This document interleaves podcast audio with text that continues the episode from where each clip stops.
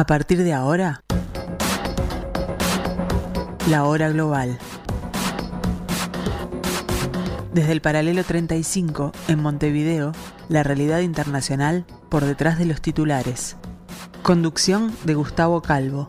Participan Leo Arari y Susana Mangana. La hora global. Una mirada al nuevo desorden mundial.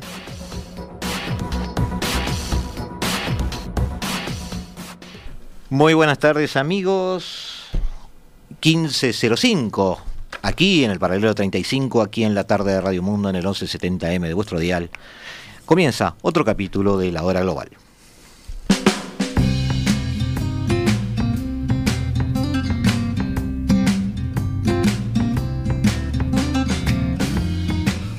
Seguimos sacándole punta al lápiz a, a un conflicto, el cual queremos redondear en estos próximos programas para tener una idea no solo de eh, los aspectos eh, militares, que además los hemos dejado de lado en realidad, nos interesan mucho las implicaciones geopolíticas que está generando, que va a generar y del cual tenemos este, algunos efectos que ya se han visto y otros que van a venir eh, en este conflicto de Israel con Hamas. Podríamos resumirlo así. En realidad es un conflicto de Israel, sus aliados, la cosmovisión de Occidente sobre el área y por otro lado eh, la estrategia a mediano plazo del mundo árabe, la suerte de los palestinos, eh, de algunos palestinos y las suertes de otros grupos de palestinos armados que dicen representar a ese gran pueblo palestino. Es decir, hay mucha cosa implicada. Hemos dado una visión desde el punto de vista de eh, los países árabes, hemos dado una visión desde el punto de vista también de esa especie de em, club de amigos que tiene Irán, ese, eje de la resistencia que, ha armado. Hemos dado también la visión desde el punto de vista de la política israelí, eh, de dónde viene y aparentemente hacia dónde podría ir. Y hoy vamos a centrarnos en, los palestinos en sí, aunque ya al principio de, los programas habíamos dado una idea de su forma de pensar sobre el tema, lo hicimos muy lateralmente, hoy vamos a profundizar con eso. También eh, nos acompaña hoy el capitán de navío retirado, Ricardo Barbosa, con quien estamos haciendo este, estos jueves de análisis este, geopolítico. Eh, ¿Quién mejor que acompañarnos? Eh, Ricardo, bienvenido nuevamente aunque ya las bienvenidas, te explico, van a empezar a desaparecer porque sos parte del programa ya. ¿Cómo andas? ¿Bien? Bueno, muchas gracias. Eh, espero que estés bien, Gustavo. Espero que estén bien todos los oyentes, que se estén preparando para los que son religiosos este, cristianos celebren las, fiestas y los que no se sumen a las fiestas para tratar de pasar un buen rato. Como decías, eh, tuvimos la idea hace cuando empezó este problema el 7 de octubre, como lo veíamos que era muy complicado, donde hay muchos actores y a su vez que se entrelazan con distintas cosas a favor y en contra, eh, ir viendo cada uno de los actores desde eh, los principales, eh, o sea, todos son principales porque están metidos en este problema, pero cada uno con diferente eh, capacidad de poder de influencia o de, ejercer presión en el problema. Y hoy vamos a ver lo que hablábamos por fuera del micrófono, que entendemos que es el, el actor más débil de todos, el más presionado, el más vilipendiado por propios y enemigos, que lamentablemente es el pueblo palestino. Y vamos a presentar eh, ese raconto no solo histórico, sino, como bien decías, de decisiones políticas, geopolíticas, de influencias geopolíticas, dejando de lado el tema militar, porque es un, es un tema muy técnico y específico. Eh, haciendo un resumencito de lo que ya vimos en otros programas, Ricardo, habíamos visto desde el punto de vista árabe eh, la conveniencia o no de este, de este conflicto habíamos llegado a algunas conclusiones. El, el, colectivo árabe, o podríamos llamar el, vamos a dividirlo en algo que no, no, es muy correcto, pero que nos puede ayudar en la agrupación. El colectivo árabe suní, digamos, o el que está a la sombra de Arabia Saudita, aparentemente que se estaba teniendo puentes, se está generando este niveles de comercio crecientes con Israel, que firmaron acuerdos de Abraham, que firmaron otros, o que estaban a punto de firmar otros acuerdos, eh, no se distancian demasiado de Israel, ven esto, están siendo un poquito acorralados políticamente para poder eh, no, no dejar de apoyar al pueblo palestino, pero sin tomar ninguna medida concreta por ahora. No, yo a los escuchas le diría que el próximo jueves a las 3 de la tarde, jueves 28, Día de los Inocentes, sintonicen la radio, sintonicen este programa. No es porque estemos nosotros y obviamente que en lo que uno trabaja trata que, es, que sea lo mejor, después se verá, pero el, el próximo jueves vamos a tener una visión geopolítica y estratégica de todos estos actores por separado, que como vos estabas mencionando, por ejemplo, los grupos árabes, y la gente no está obligada a saber, porque eh, a algunos les interesan este tipo de temas, otros les gusta escucharlo y aprender. Eh, les marco una, sencilla diferencia. Eh, el mundo iraní y a su alrededor no es árabe, porque son persas Exacto. y son arios. No hay ninguna rama común a lo que nosotros conocemos como el resto de los países árabes.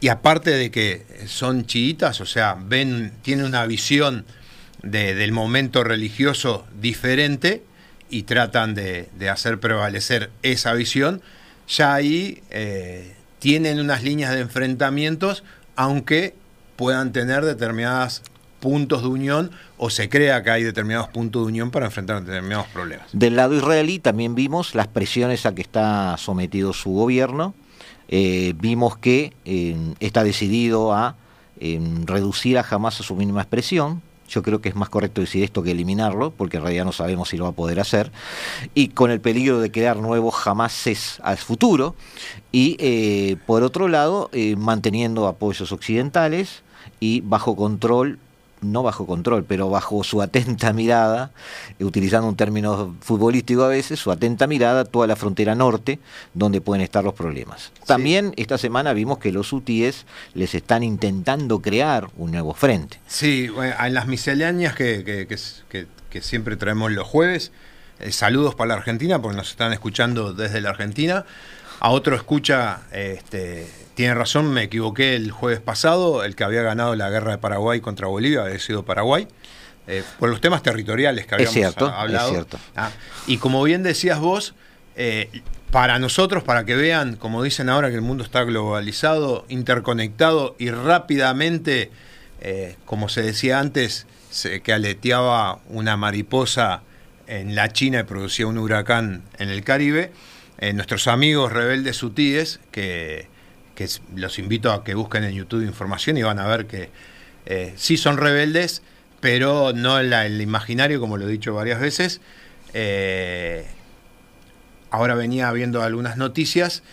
No solo los ataques a los barcos que supuestamente trabajan para empresas israelíes o propiedades israelíes, ya han asaltado no con, embarcaciones como pasa en Somalia o como lo pueden ver en la película de Tom Hanks, eh, este, el Capitán Phillips, ese tiene un buen ejemplo. Eh, asaltan un barco con helicóptero, ya demostrando otro tipo de capacidades. La British Petroleum ya no navega en la zona y solo eso ha provocado que el petróleo suba 3 dólares, o sea que vamos a tener que pagar capaz 3 dólares más.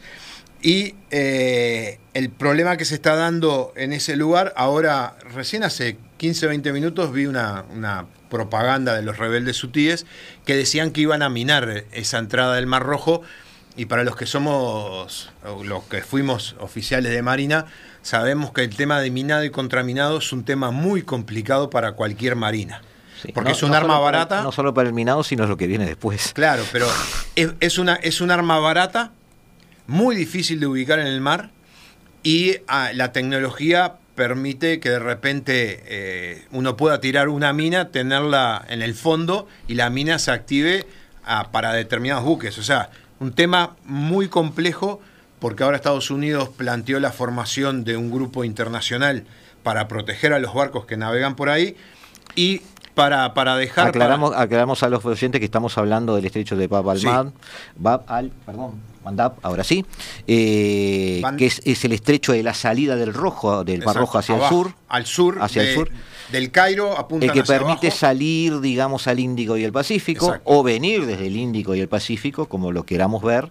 Eh, allí está Yemen, de un lado, eh, del otro está Djibouti, creo. Sí, Djibouti está enfrente. Hay una base china allí. Y bueno. Hay varias bases. Eh, en Djibouti tenés bases de Estados Unidos, sí, es verdad. de China, de Japón, Francia tiene tres bases, una de ejército, una de marina y una de fuerza aérea, Italia y España. Una entrada al Mar Rojo y un pasaje hacia el canal de Suez que ya vimos que cuando Evergreen tuvo uno de sus barcos, eh, digamos, encallando allí, lo que le pasó al comercio mundial, ¿no? Es decir, un porcentaje bastante importante pasa por allí. Bueno, eh, Yemen entonces, eh, o los hutíes, más bien, que no son todos Yemen, pero... Bueno, también hay, hay en, Sudán hay bases rusas y turcas. En Eritrea hay bases de Israel, de Arabia y de Egipto. Y hay lo que llaman fuerzas de tarea. Fuerza de tarea es cuando se asigna una misión a la Marina y se le asignan medios. Hay dos fuerzas de tarea, la 150 y 151, que se encargan de la parte de piratería en Somalia. Esto sería una nueva fuerza de tarea, sí. Que la misión sería proteger a los barcos por ese pasaje para que pudieran llegar a Suez y salir de Suez. Eso lo veremos el año que viene, a ver qué pasó. Sí, sí, sí, sí. Pero la idea de los UTIs es primero, eh, poner la atención sobre ellos.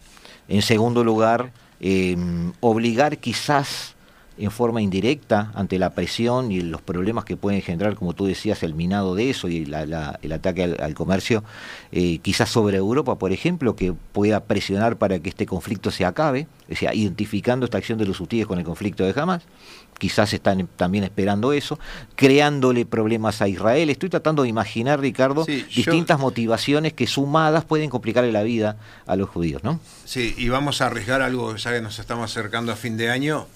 Eh, para mí lo que va a pasar es que las marinas van a dar protección a los, a los buques, navegarán por convoy, o sea, los agrupan y navegan y los protegen. Y si hay algún muerto o herido eh, de, esa coalición, recién ahí creo que atacarían a los rebeldes con misiles o algo, pero no pueden, eh, ninguna, ningún grupo de países puede doblegarse ante esto porque este es un estrecho de casi 10 estrechos, de, los cuales 7 están con problemas parecidos de revolución, grupos rebeldes. Entonces, el comercio mundial, como bien lo dijiste vos, fíjate, British Petroleum ya no navega y ya subió 3 dólares el precio del barril. Hay dos compañías más que no están navegando y como bien decías, no navegar por esa zona implica ir hasta Sudáfrica, remontar toda África. Me estoy acordando de, los, de, los, de las lecciones de historia y de la razón por la que Colón viajó hacia el oeste. Claro, claro.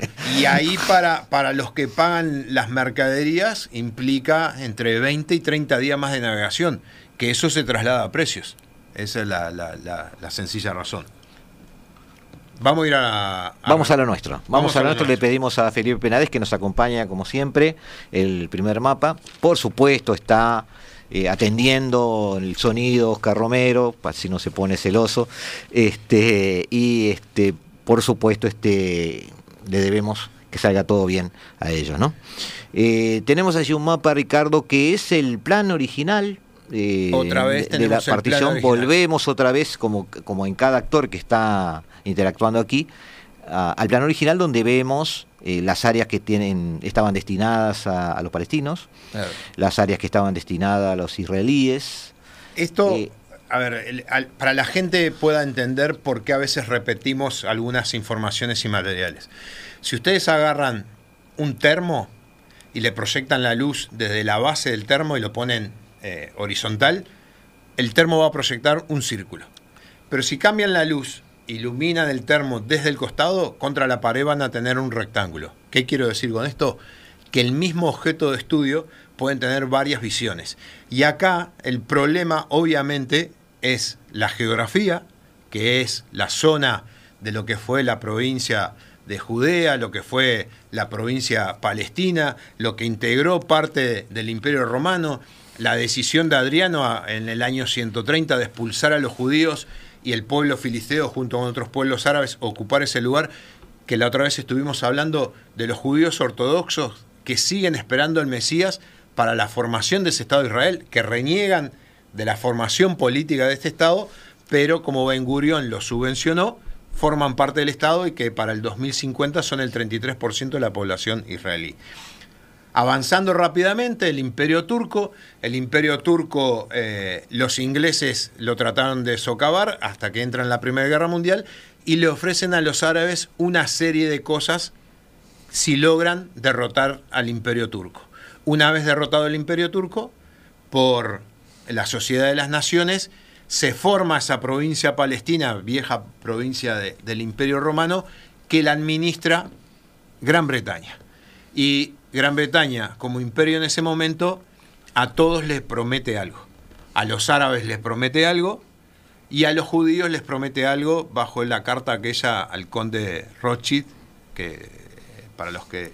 Eh, que terminó financiando toda la claro, aventura los que les gusta la intriga pueden ver el Club Bilderberg y ahí lo van a encontrar también. Exacto.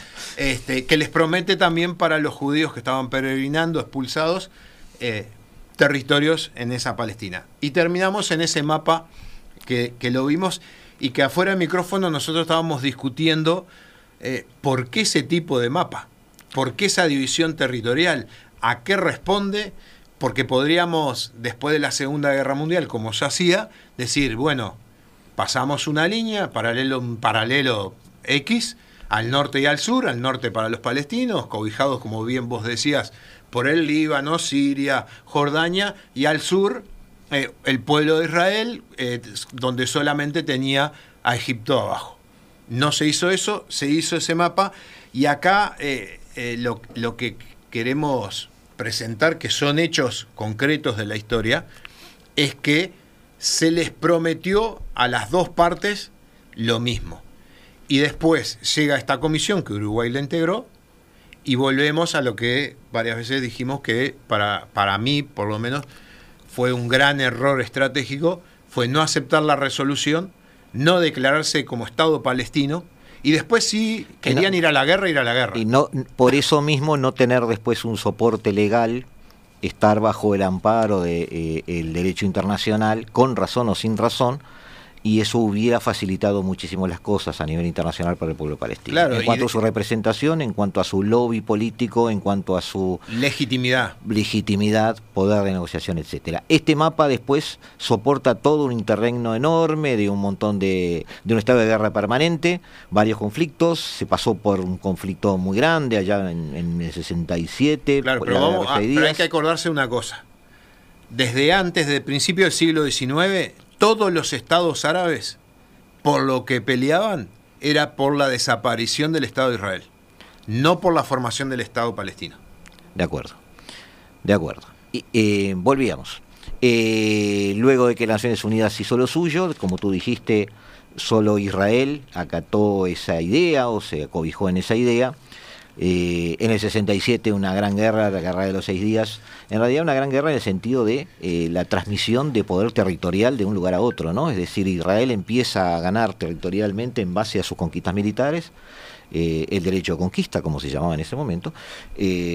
luego los acuerdos de, perdón, la guerra de Yom Kippur. Claro, pero del 48 al 67, si se hubiera estado en la cabeza la creación del Estado palestino, Egipto podría haber dado en la franja de Gaza ese territorio, no administrarlo a Egipto, sino dárselo para la creación del Estado de Palestina, o Jordania, que tenía Cisjordania, podía haber dado ese territorio para crear el Estado palestino, y no lo hizo. Continuó administrándolo tanto Egipto como Jordania. Anotamos entonces históricamente un desinterés mm. por parte de eh, los árabes por preocuparse demasiado por la existencia del pueblo palestino.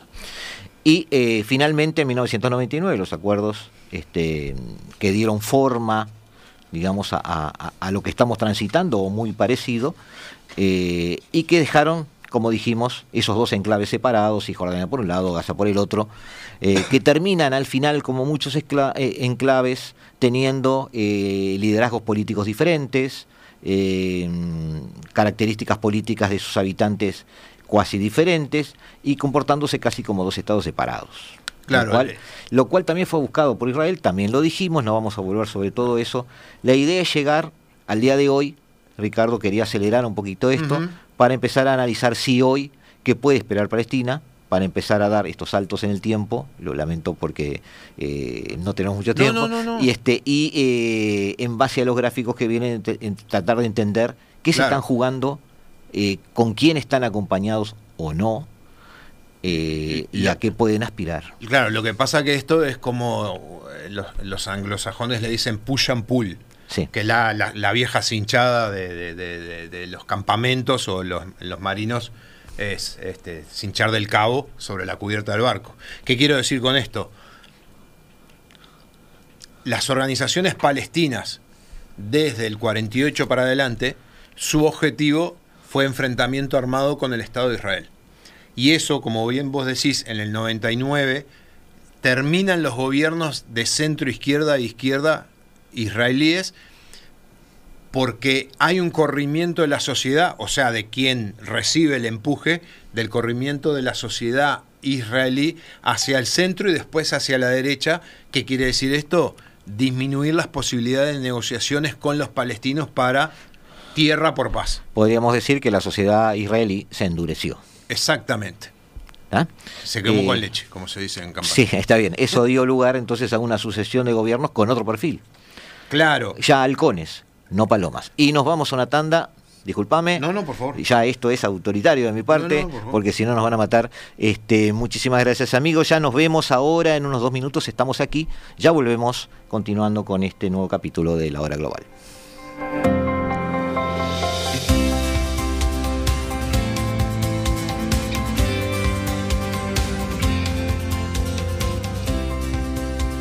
Desde el paralelo 35, la hora global.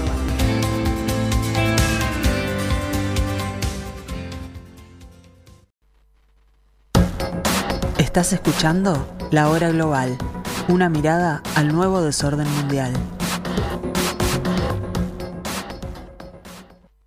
Buenas tardes amigos, seguimos en el 1170M de vuestro dial como dijimos, viendo cada, haciendo un programa por cada uno de los protagonistas de esta historia, eh, de este conflicto, que quizás pueda significar algún momento bisagra o no desde el punto de vista histórico. Yo les creo un poquito de eso, pero puede ser que nos llevemos una sorpresa ahora. El mundo parece estar un poco interesado en, tratar de resolver esto, pero otras veces lo ha estado también. No somos, eh, no debemos tampoco pecar de demasiado optimistas. Eh, hablamos un poco de historia, Ricardo. Eh, vamos ahora a la imagen número 5. Ya la hemos numerado para tratar de facilitar la tarea de, Felipe, Felipe Penades, donde tenemos allí alguna serie de gráficas donde hace referencia, Ricardo, a, a ver, el 5 sería, ese no es el 5, no, es el siguiente a ese acá está. ¿Qué estamos viendo, Ricardo? Bueno, estamos repitiendo, eh, y porque se repita no quiere decir que la información no sea válida, es porque aparte eh, es muy difícil de conseguir este tipo de información, eh, donde se les pregunta a, la población palestina cuáles son los peores incidentes después del 48 de la expulsión del mundo árabe de, de la zona palestina. Expulsión que, en la época era lógica porque los conglomerados, tanto judíos como de árabes, se preparaban militarmente para enfrentar uno contra el otro. O sea, si hubieran ganado los palestinos, se hubieran expulsado a los judíos, como pasó con los jordanos, que los expulsan a todos los judíos de Jerusalén. Ello, acá lo, lo, lo, que se puede ver es que eh, hay, hay, como dos, dos, eventos que son los, los peores que es la partición eh, tanto de Cisjordania como la Franja de Gaza, donde entre el, total de las opiniones de Franja de Gaza y de Cisjordania eh, suman un 35%, le sigue la ocupación en el 67. Que es cuando perdieron más territorio. Cuando pierden más territorios y pierden todo Jerusalén. En una semana, ¿no? En una semana, en esos seis días, que van al 32%. Y después el tema de refugiados ocupa un tercer lugar con un 25% y los conflictos con los países árabes eh, ya prácticamente para esta época no existe porque si uno mira ahora los enfrentamientos que se están dando no se están dando con estados, sino que se están dando con agrupaciones. Hezbollah, Hamas y, y, algún grupito que dependa de Irán. Pero después no, no, no. Llama la atención un poco eso, Ricardo, en el sentido de que viéndolo desde el punto de vista palestino, que como lo estamos intentando ver en este programa hoy, eh, no lo están viendo increíblemente como una posición, un conflicto de, estado, de un Estado contra Israel, sino de grupo de palestinos estén donde estén y sus amigos contra Israel.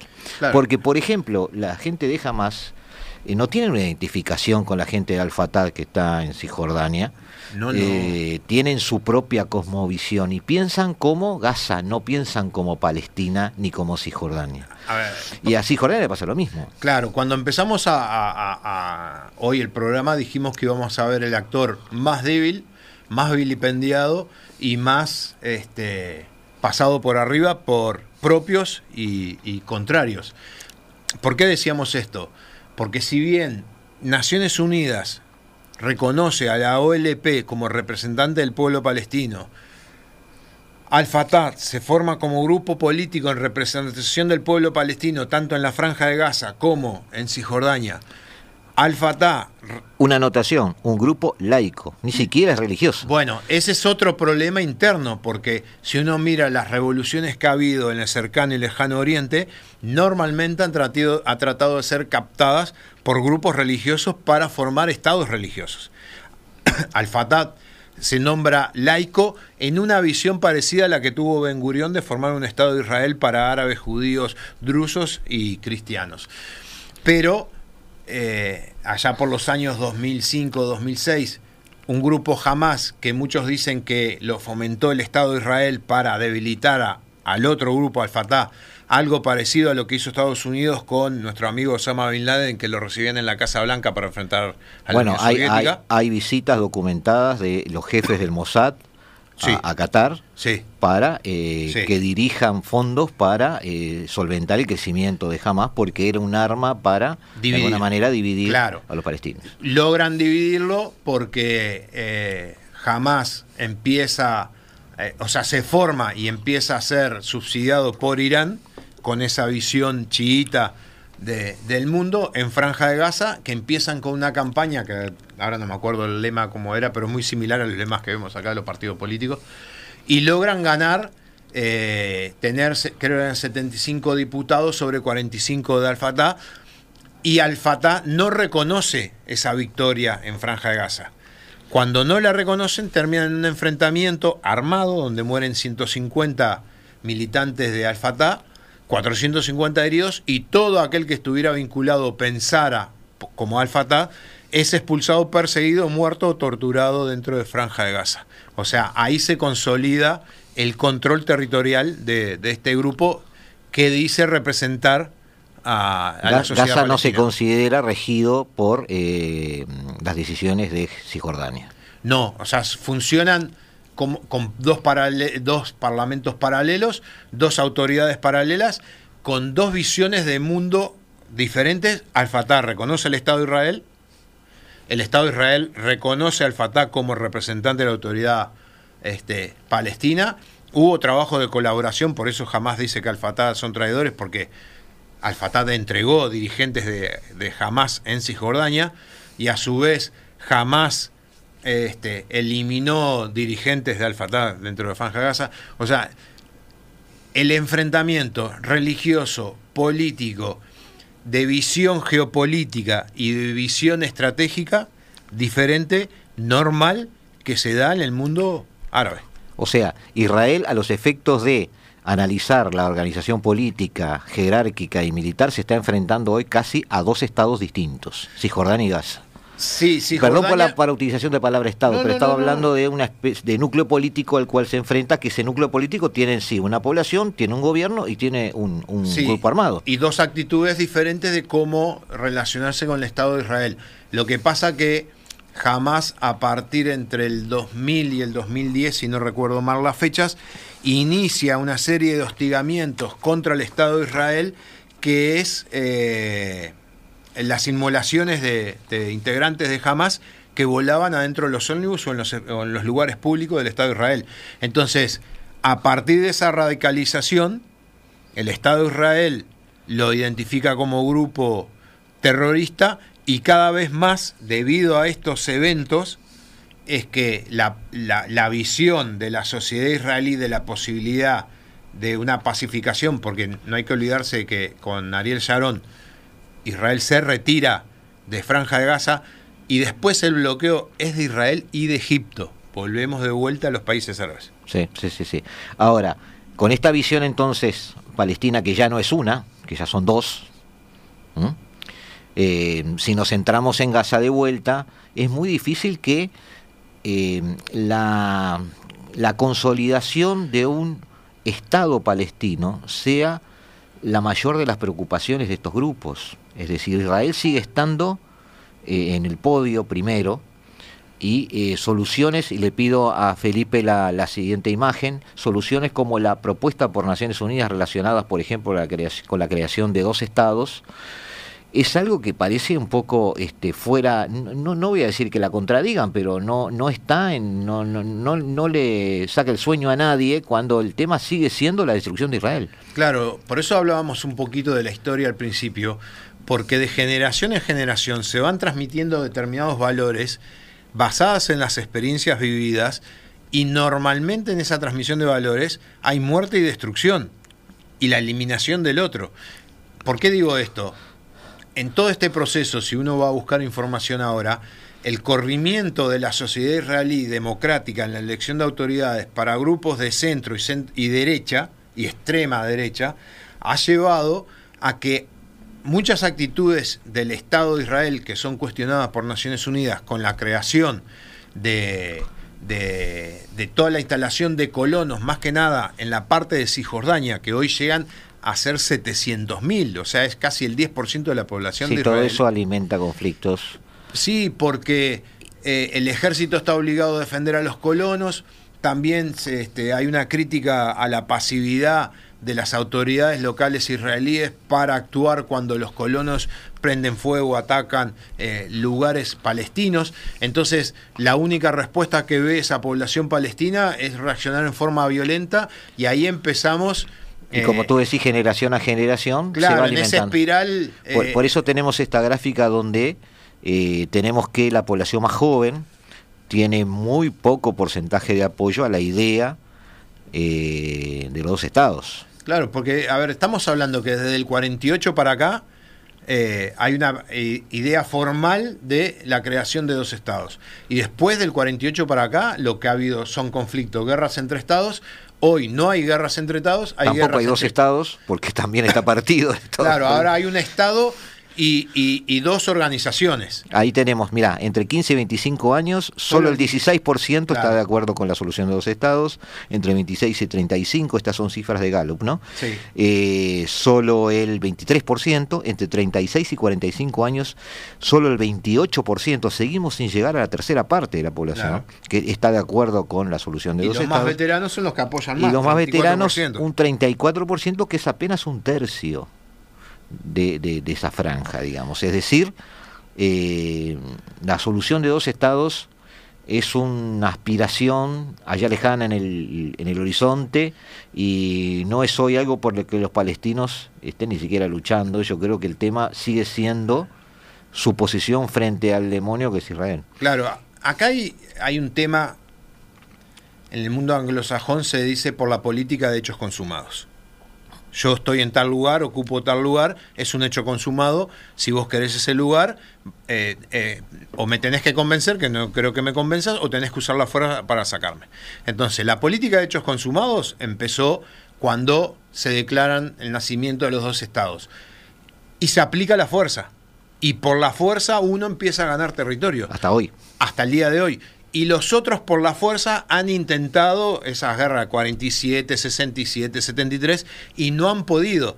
Y después volvemos a algo que hemos repetido varias veces a lo largo del año, un evento que para, para los que estamos vinculados a la geopolítica o nos gusta esta temática, que es lo que dicen mucho que es el fin de la Segunda Guerra, que fue la caída de la Unión Soviética. Al caer la Unión Soviética, las cosas que nosotros hablamos, los acuerdos, todo ese esa distensión se da porque uno de los principales actores que sostenía a una parte desaparece. Y en esta lógica, los estados, alrededor del Estado de Israel, por la vía de los hechos, no pueden lograr lo que decían que, que el Estado árabe, y no hablan del Estado palestino, sino que hablan de un Estado árabe que iría desde el río Jordán hasta el Mediterráneo, que podía ser parte de Jordania, parte del Líbano, parte de Siria o parte de Egipto. Entonces, Hoy, a partir, vamos a redondear del 2000, esos estados se han dado cuenta de lo que vos dijiste, que había que empezar a negociar y había que ver la realidad existente, que había un estado que es poderoso y que iba a poder soportar el enfrentamiento con otros estados. Y no solo eso, sino que puede transformarse en el futuro en un buen socio. Eso debido a la educación, como lo hablamos acá también, porque las nuevas generaciones, más que nada del mundo árabe, son todas educadas en Europa con títulos de doctorados en distintas áreas y que tienen una visión del mundo muy clara, con un poder que tienen que son recursos, pero que saben que es finito y que un día se va a terminar y que hay que invertir para poder mantener el nivel Volviendo de vida. a ver esto desde el punto de vista palestino, le pedimos a Felipe la siguiente gráfica. Eh, podríamos decir que se han quedado solos o están a punto de, salvo Irán, ¿no? Eh, sí, pero el problema que lo vamos a ver el jueves que viene y vamos a, tratar de generar un poquito de misterio es la pregunta, ¿es ¿realmente Irán está interesado en que haya un Estado palestino o realmente está interesado en hacer cosas para eh, defender sus intereses y lograr más poder dentro de otras luchas que tiene interna en la zona? De acuerdo, tampoco entonces en el otro extremo, porque aquí muestra, esta gráfica que estamos viendo, una gráfica creciente y luego empezar a decrecer, que es la confianza este, en la eh, gestión del presidente de Estados Unidos o de los, de los presidentes de Estados Unidos en las mediaciones de este conflicto. Eh, y, y Y bueno, co- y coincide con el punto máximo, más del 75%, cuando estuvo Obama, que en ese periodo, en su segundo periodo más que nada, Obama fue muy crítico del gobierno israelí. y en particular de los asentamientos y de los colonos, que Obama se negó a vetar la resolución de Naciones Unidas por la cual se los declaraba ilegales. Claro, porque hay un detalle, como Cisjordania está ocupada, lo que dice la normativa internacional que vos no podés hacer cosas permanentes en el lugar. Y las casas de los colonos se argumentan que no son permanentes porque se pueden derribar y hacer en otro lado. Entonces, para el Estado de Israel no está cometiendo ningún, no está yendo en contra de ninguna ley internacional, porque permanente sería armar una frontera eh, cerrada, impidiendo lo que sea, pero algo permanente. Esto no es permanente. Amigos, dos minutos más y nos volvemos a encontrar aquí en el 1170M de Austro Dial, aquí en la tarde de Radio Mundo, aquí en la hora global.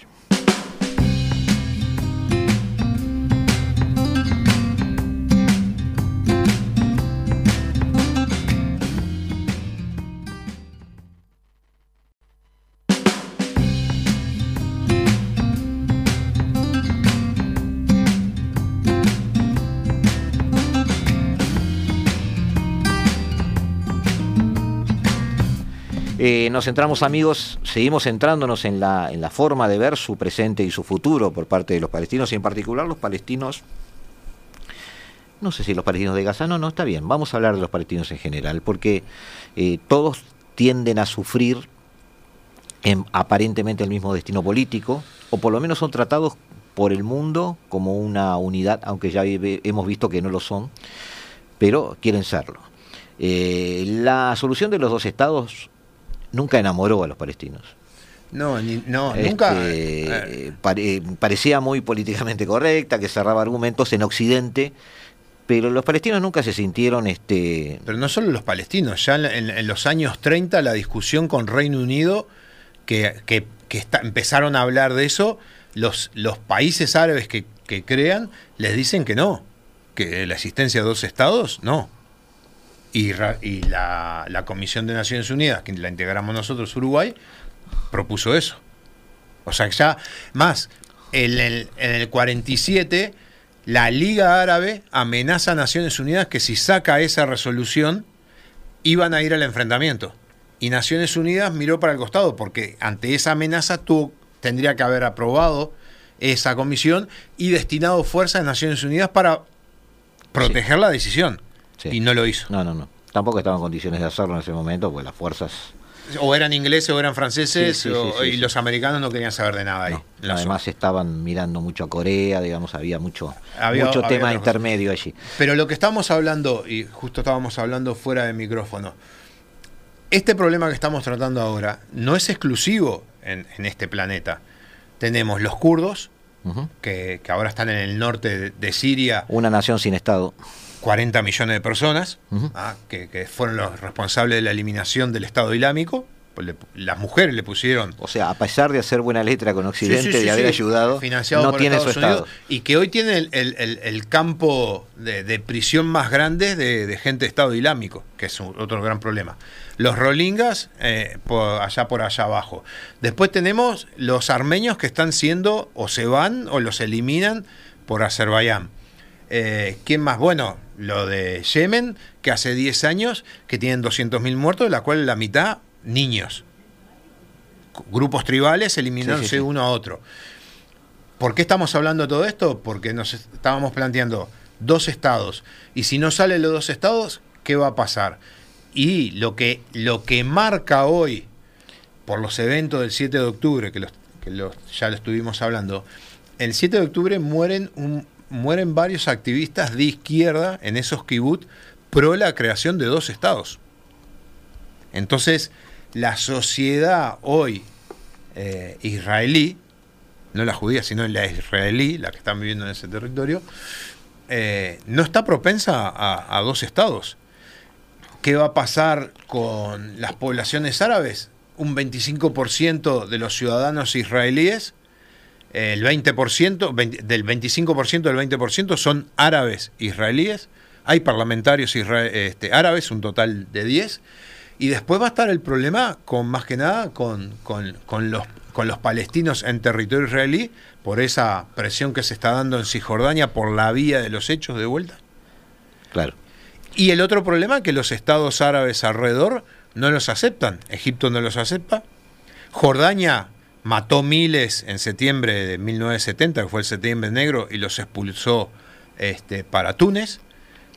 Están ubicados un montón en el Líbano, que no los dejan volver a entrar. Entonces... Sí, a mí me ha preocupado, no solo desde ahora, pero me ha preocupado a raíz de este conflicto, que la visión desde el lado palestino parece tender a eh, un momento bisagra en el cual, como tú dijiste, el Estado de Israel se sigue radicalizando, sigue conformándose en una visión cada vez más de halcón, en ese sentido. También su población, como lo acabas de describir. Eh, tampoco el entorno ayuda.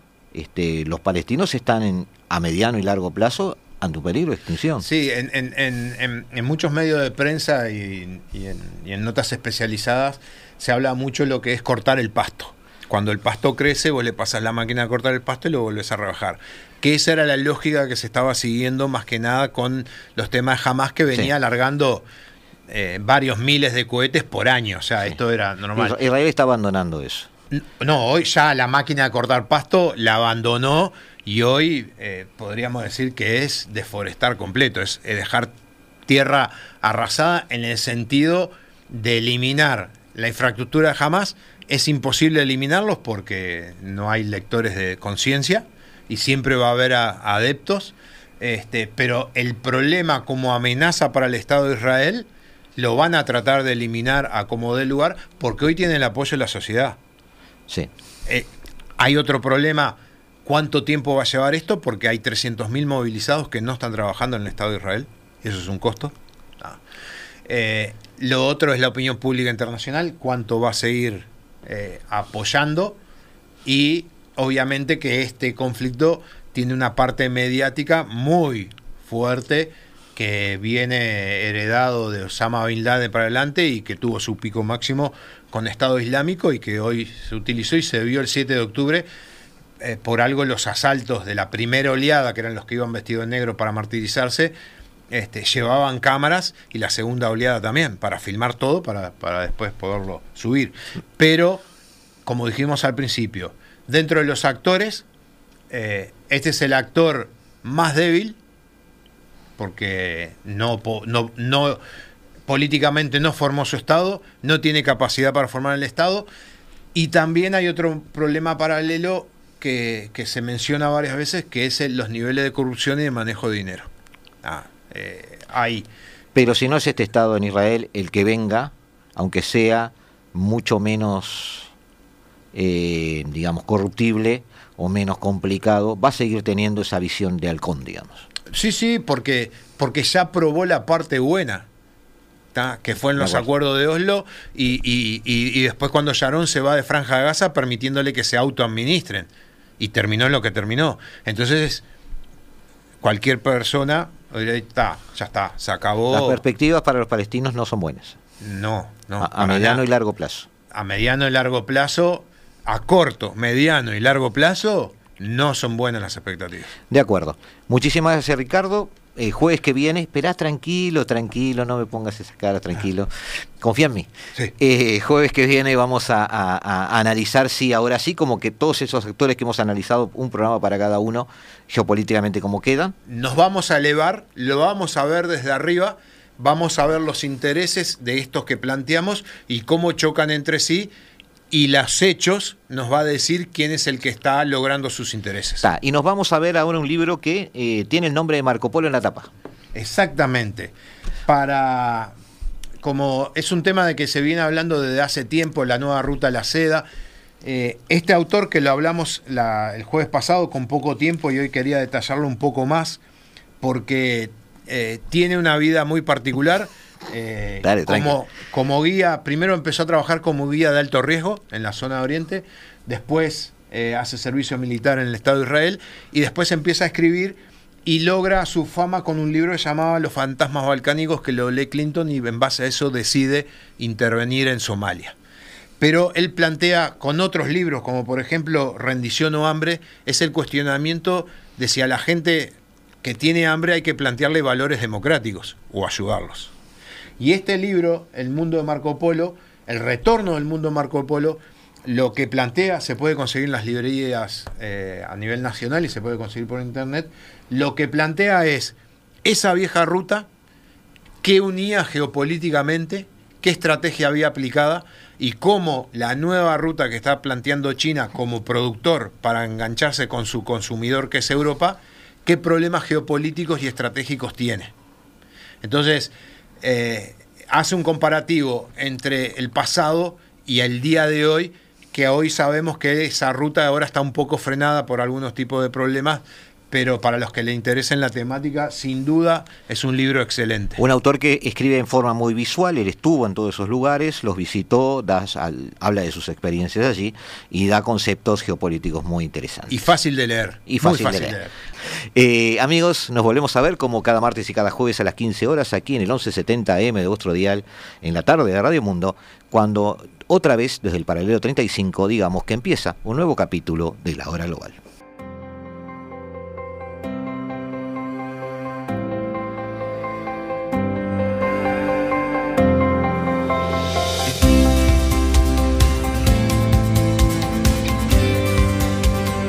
La Hora Global, martes y jueves a las 15 horas. Repite a las 21 horas.